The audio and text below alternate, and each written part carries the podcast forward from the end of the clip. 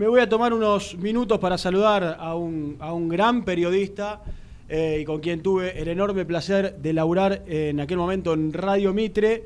Eh, con, con, sangre bien roja, eh, como es el, el, Rusito Berea. Ruso querido, soy Seba González, un abrazo, ¿cómo andás? ¿Qué haces? ¿Cómo andás, Seba? ¿Bien? Bien, ¿vos? Bien, bien, tranqui. Acá bueno. estamos, terminando un año muy especial. Muy difícil, ¿eh?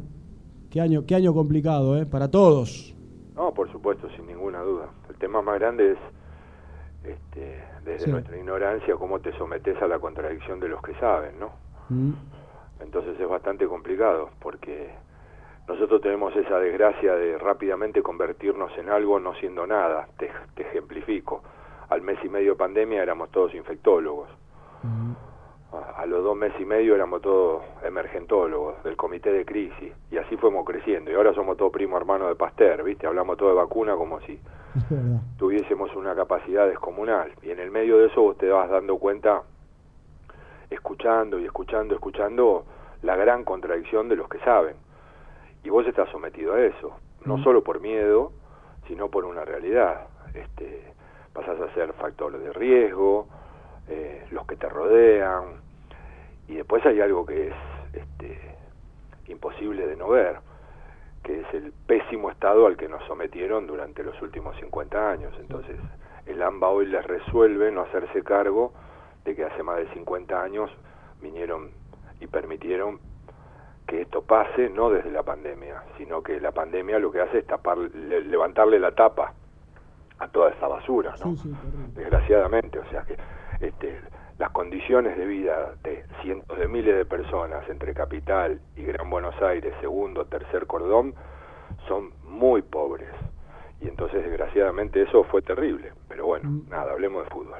Sí, señor. Eh, coincido. ¿eh? ¿Y vos cómo estás, Rusito, en esta etapa, bueno, en plena pandemia, con eh, esta sensación de que hay que volver a la actividad del día a día, donde estamos llegando no, a las en fiestas? El de la pandemia, en el medio de la pandemia me quedé sin laburo, pero no lo digo como una cosa, lo digo con la realidad de, de un, una radio absolutamente alternativa que hacía cuatro años venía luchando para instalarse. ¿Qué momento de los medios, Ruso, eh? ¿Qué momento Claro. de los medios en general? Los medios en general hoy son cuatro o cinco corporaciones, Mm. Porque los medios no van a escapar a la realidad como no escaparon los equipos grandes de primera. O sea, tanto los equipos grandes de primera y no sé si tan grandes y los del poder son del poder y los medios lo mismo. O sea, este, todo lo que pueda servir como un vínculo de penetración a muchísima cantidad de gente, el poder lo ha cooptado, lo ha chupado. Y después viene en los medios lo más triste, ¿no? Que las supuestas alternatividades son muy pocas y hay que saber escucharlas este, y saber eh, con quién compartir ciertas cosas porque si ahondás un poco sabes que está la pauta atrás y la pauta es política y la política es funcionalidad y funcionalidad es discurso y discurso es mensaje. Entonces hay que tener mucho cuidado. Eh, hablamos de fútbol, ¿te parece? Hablamos de que, hoy, fútbol. que hoy juega Independiente. Mirá, recién con Nico Brusco tirábamos este interrogante, porque en principio jugaría Silvio Romero y decíamos, bueno, es, eh, es arriesgar, en definitiva, al goleador, al capitán de Independiente, que le pidió a Pusineri jugar, pero en definitiva, ¿hay que arriesgar o no hay que arriesgar? ¿Vos cómo lo ves? Es que eso lo define el futbolista. Y lo define el futbolista este, no solo en Independiente, sino en cualquier otro equipo, en un mundo del fútbol como el nuestro, en donde está puesta la suspicacia y el mal pensar antes de entender la realidad. Las urgencias son tan grandes, tan grandes, y a la vez está toda esta cosa de si quiere jugar, no quiere jugar, jugó contra estos, aquellos sí, con aquellos no. Como estamos sometidos todo el tiempo a la farandulización y a la basura mediática, este, el futbolista sabe que tiene un peso sobre eso, porque si no, es parte médico y ante esa alternativa es lo espero para la revancha. Mm. Ante esto, el jugador le dice, mira, estoy bien, no sé si 10 puntos, pero estoy bien eh, y quiero jugarlo. ¿Por qué? Por muchas razones. Porque para Independiente es un partido muy importante, este, porque además soy el capitán y porque encima jugó en Lanús. Claro.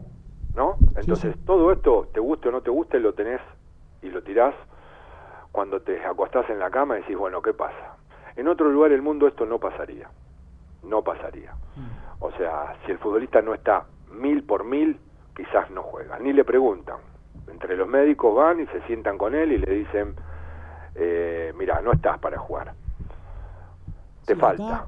Acá, en este panorama que vos planteás y en el cual yo coincido, eh, además no tiene reemplazo, porque distinto es si era Silvio Romero, no sé, vayamos al antecedente más inmediato, o Gigliotti, bueno, no está Silvio Romero, está Gigliotti, pero acá la verdad es que eh, hay que jugar o con un falso 9, o tenés que ir a Messiniti, y un poco lo presiona también, me parece, al cuerpo técnico.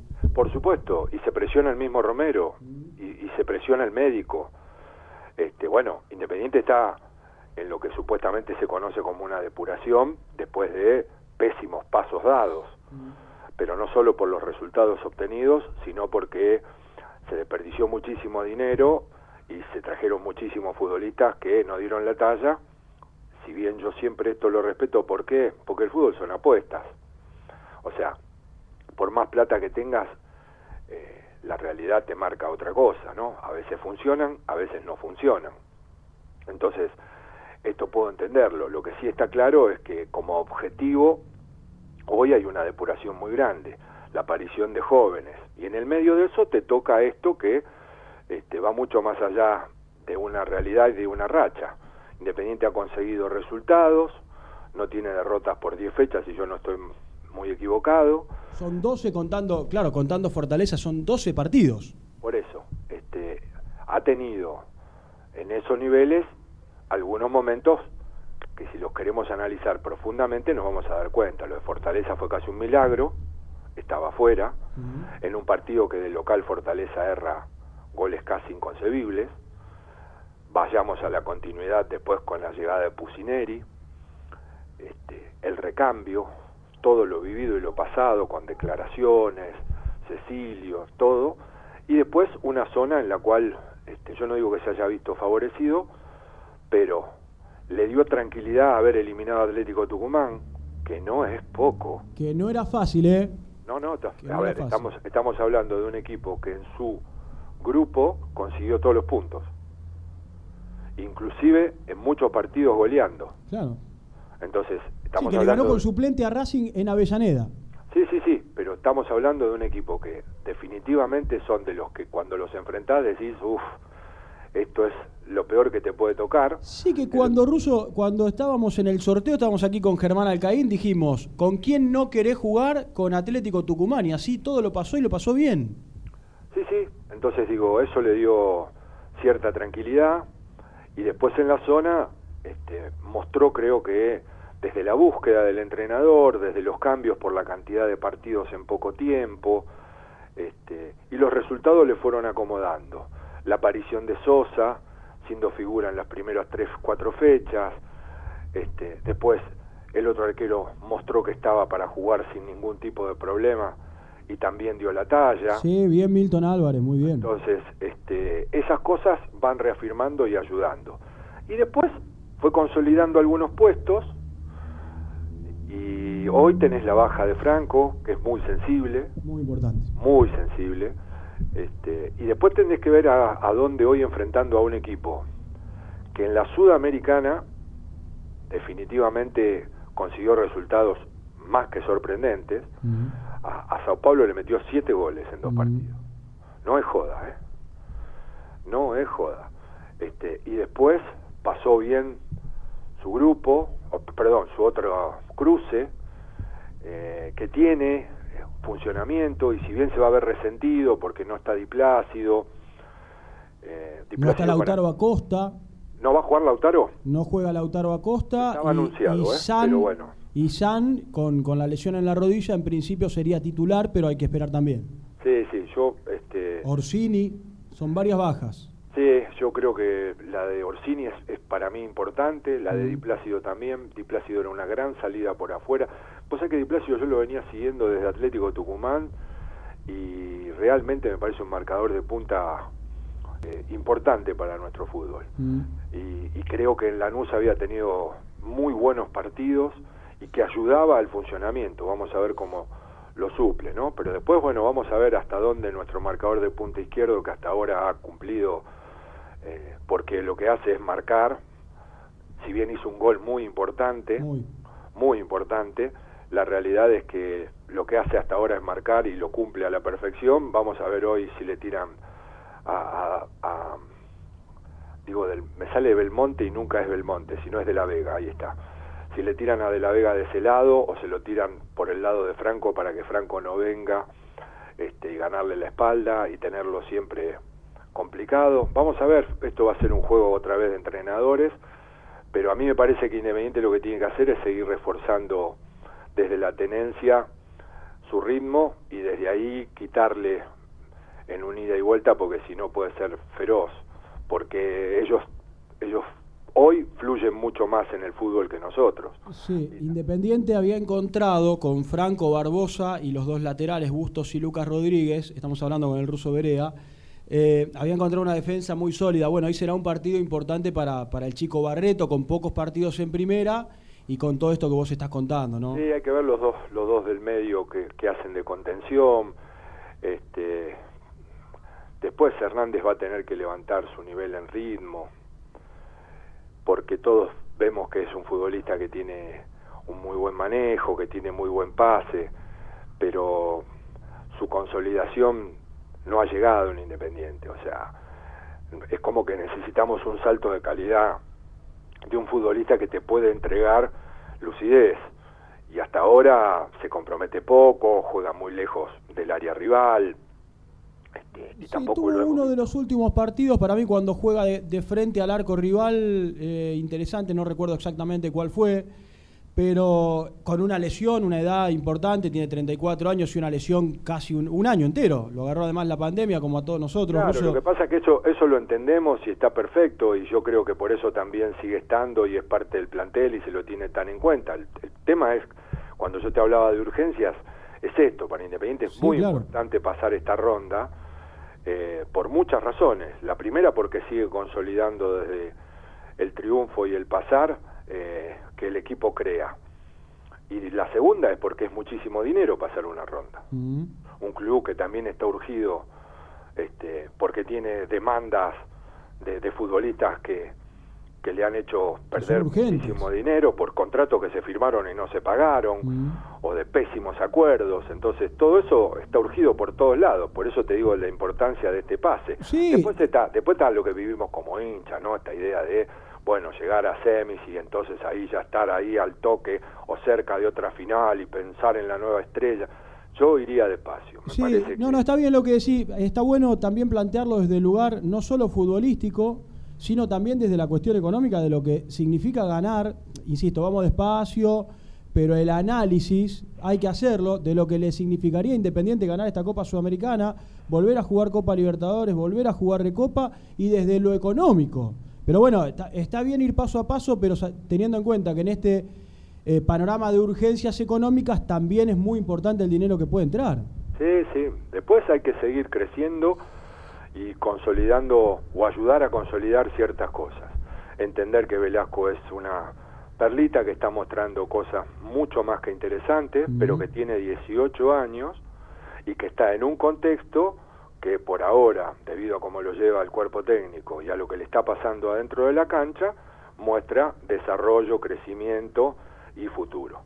Este, por supuesto que hubiera sido mucho más lindo tenerlo en un equipo mucho más consolidado, con mucha más gente de experiencia y que le permita volar sin tener las obligaciones de convertirse en casi uno de los fundamentales, mm. porque estamos hablando de Independiente, de todo el peso de su historia y un chico de 18 años convertido en casi un fundamental. Bueno, ese tipo de situaciones me parece que como hincha también hay que verlas y después, bueno, después hay que salir y jugar y vamos a ver hasta dónde después esa cosa que tiene que ver con la suerte te ayuda o no te ayuda, porque esto es un juego. Por supuesto que todo lo que tenés que hacer en la semana es este, consolidar laburo, eh, estar absolutamente entregado a la realidad de tu rival para después ver cómo contrarrestar lo que mejor tiene y desde contrarrestar lo que mejor tiene aprovechar lo que peor tiene para sacarle ventaja, lo que ya sabemos si se habla tanto del fútbol, pero por el otro lado, por el otro lado me parece que este es otra vez partido a 180 minutos y es otra vez el gol de visitante, Bueno, hay muchas cosas que tienen que ver con el juego a donde te lleve. Ojalá lo lleve a un lugar positivo. Hoy es el primero. Es lo que queremos todos. La última, hablaste ya algo de Pusineri, que le tocó afrontar esta etapa, que se le fueron muchos jugadores, que puso muchos pibes en primera y con buenos rendimientos. El otro día vimos así, vimos a Tomás Ortega, bueno, Saltita ya, Saltita González con, más futbolístico, más, más partidos, Velasco, Soñora, el Chaco Martínez. Eh, ¿Cómo lo estás viendo vos al técnico de Independiente, Russo? No, bueno, a, ver, en esa etapa de recambio me parece que hay algo que está en su virtud, tratar de ver cómo conseguir solidez de mitad de cancha hacia atrás. Yo creo que es un equipo que tiene mucho menos goles de los que le podrían haber hecho y las razones son dos, Sosa y Milton Álvarez. ¿Está bien? Porque Le, han, le han creado muchas situaciones y los arqueros le terminaron solucionando lo que en un cero, ¿verdad? Te demuestra solidez cuando si haces un análisis más profundo ves que no la tenés de la manera en la cual este, el cero te lo podría marcar. Por eso muchas veces los hechos estadísticos eh, están buenos y muchas otras veces merecen otro tipo de análisis. Creo que el correr de los partidos fue dándole confianza y fe a varios jugadores, esto también consolidó desde la no derrota este, mucho de lo que el equipo mostró en crecimiento, pero todavía le falta pegar saltos de calidad. Y el, lo que yo siento es que esta es una gran oportunidad para pegar un salto de calidad, porque va a enfrentar a un equipo que a las vistas viene este, aún con las bajas sensibles y con jugadores importantes que no van a estar, este, viene mucho más suelto. O sea, vos ves jugar a Lanús y lo ves mucho más fluido que Independiente. Ahora hay que enfrentarse. Y siempre paso y digo lo mismo. El fútbol es el juego más impredecible e imprevisible. Entonces, bueno, esperar que hoy, después de las 7 y cuarto de la tarde, eh, Independiente pueda consolidar otro salto de calidad, otro salto y otros pasos adelante y pueda sacarse de encima el primero de todo partido que lo pondrían en otra ronda muy importante. La última, Rusito, y no te, robo, no te robo más tiempo. Lo que sí es cierto es que si mirás para atrás, lo agarra Independiente. Este partido con Lanús más armado que cuando estábamos eh, arrancando allá por, que fue agosto, septiembre. La vuelta del fútbol ya más armado, con muchos partidos. No, anda un mes solo para atrás. O sea, eh, lo agarra. El partido con Atlético Tucumán.